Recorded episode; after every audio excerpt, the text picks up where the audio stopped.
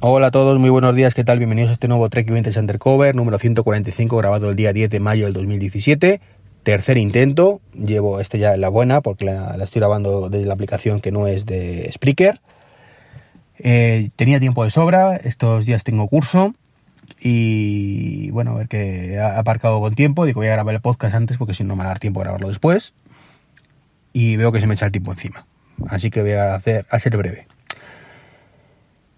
Eh, ayer tuvo lugar una presentación bastante esperada y filtrada, que es el Amazon Echo Show, que es la evolución del Echo normal de eh, dispositivo de eh, seguimiento doméstico, el asistente, perdón, doméstico Alexa, que hace poco presentaron también el Echo Look, que era una cámara que te hacía selfies y ya, ya comenté el tema al respecto, que me parecía absurdo. En este caso es todo lo contrario, en este caso me encanta.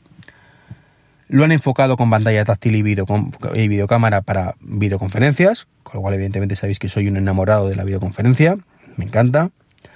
Eh, puedes hacer todo lo mismo que con el eco normal, aparte pues puedes coger llamadas, como digo, entre es capaz de detectar en qué habitación estás, porque si, si tienes varios dispositivos, pues eh, aunque te escuchen varios, porque tienes seis o siete micrófonos, pues el que tome el control avisa al resto, con lo cual no se solapan, está muy bien pensado como digo, videoconferencias a través de una aplicación propia en el móvil, pues tipo Skype, bueno, pues ha sacado Amazon una, creo, o va a sacarla.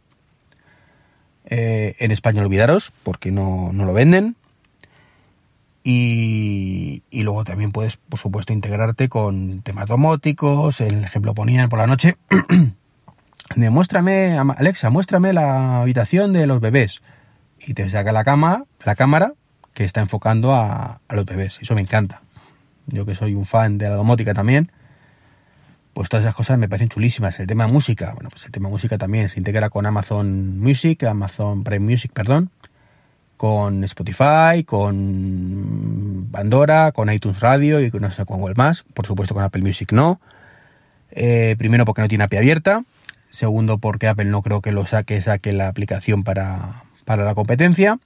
Y tercero, porque son unos perracos los de Amazon que dicen que es que Apple Music que son pequeñitos, que todavía que no. yo creo que es la principal competencia de, Spotify, pero bueno, si Amazon dice que es pequeñito, pues nada, para ello la perra gorda, supongo que será un tema de pullitas entre empresas. Así me gustó muchísimo. Eh, ya puse en Twitter, si es así lo que presenta Apple, ponme tres directamente. Si realmente presenta esto, que, es una cosa que he hecho en falta, ya dije con su momento que echaba en falta un, un dispositivo como el Google Home o como el Amazon Echo en, mi casa. Eh, para control domótico sobre todo, eh, oye Siri, apágame las luces eh, del salón, por ejemplo. Que ahora mismo no tengo domotizado con, Siri, pero bueno, lo, lo domotizaré en algún momento, lo tengo todavía con Z-Wave. Y, espero cambiarlo cuando salga cosas compatibles con Siri a, HomeKit. O a HomeKit, mejor dicho. Con Siri que no, compatibles con HomeKit. Entonces me, gusta mucho el concepto, eh, búsquedas en Google, vídeos en YouTube, por supuesto imagino que si lo hace Apple, se integrará con Apple Music, se integrará con AirPlay, podrá hacer un poquito lo mismo que, que hace mm, eh, Google Home, de oye, ponme este vídeo YouTube en la televisión y él realmente le pasa el contenido al Apple TV, sería una pasada. Eh, o pónmelo en el, en el dispositivo si es que tiene también cámara o tiene también pantalla, que creo que sí lo va a tener directamente en la, en la pantalla. Fantástico. Eh, hay una cosa que sí criticaría del, del, Amazon Echo, el Echo Show, ¿de acuerdo?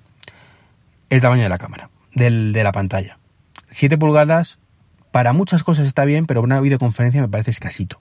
No está mal, no está mal, pero una pantalla de 8 o 9 pulgadas lo vería mejor. Eh, tampoco mucho más, porque tampoco se trata de tener ahí un marco digital enorme, pero 7 pulgadas se me queda eh, escasito ya. Parece, parece que es una buena pantalla, tampoco he podido investigar mucho.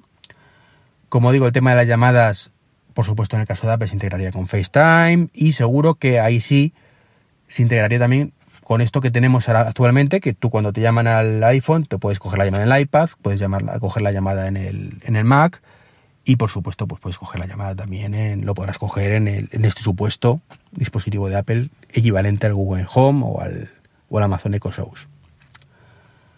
Me gustó mucho. Está el tema de la privacidad ahí, que me comentabais por Twitter. Em, yo particularmente no soy un talibán de la privacidad, no tengo ningún problema con que no tener mucha privacidad, me gusta tenerla evidentemente, pero tampoco me, me las vestiduras, creo que compensa en la, en la, en la balanza, tú pones lo bueno y lo malo y creo que sacrificar un poquito de privacidad no es malo, si tenemos todo esta comodidad al lado, pero aún así Apple es una empresa que está muy concienciada con el tema de la seguridad, el tema de la privacidad, y dudo mucho que eso sea un problema. Se activará con el Oye Siri típico, con el Oye Fulanita, y, y funcionará seguro que bastante bien. Tampoco será la octava maravilla. Sabemos que Apple al principio, la primera versión, ah, no está mal, pero mola mucho, tiene cosas muy chulas, pero no acaba de ir fino. Pero seguro que en un par de generaciones lo tienen dominado. Pues nada más, en los podcasts anteriores que he grabado, que este es el tercero, pues era me explayo un poquito más, se cuenta un poquito más de detalles. Pero es que me tengo que ir ya, chicos, lo siento. Mm, empieza el curso de redes, a ver si me culturizo un poco más, si aprendo algo nuevo, que siempre es bienvenido. Pues nada más, un saludo. Mañana también curso, espero poder grabar. Si no, pues espero que emplazaros el viernes, que ahí ya es horario normal, así que no, no creo que tenga ningún problema grabar el podcast en el horario habitual de antes de comer. Nada más, un saludito y hasta pronto.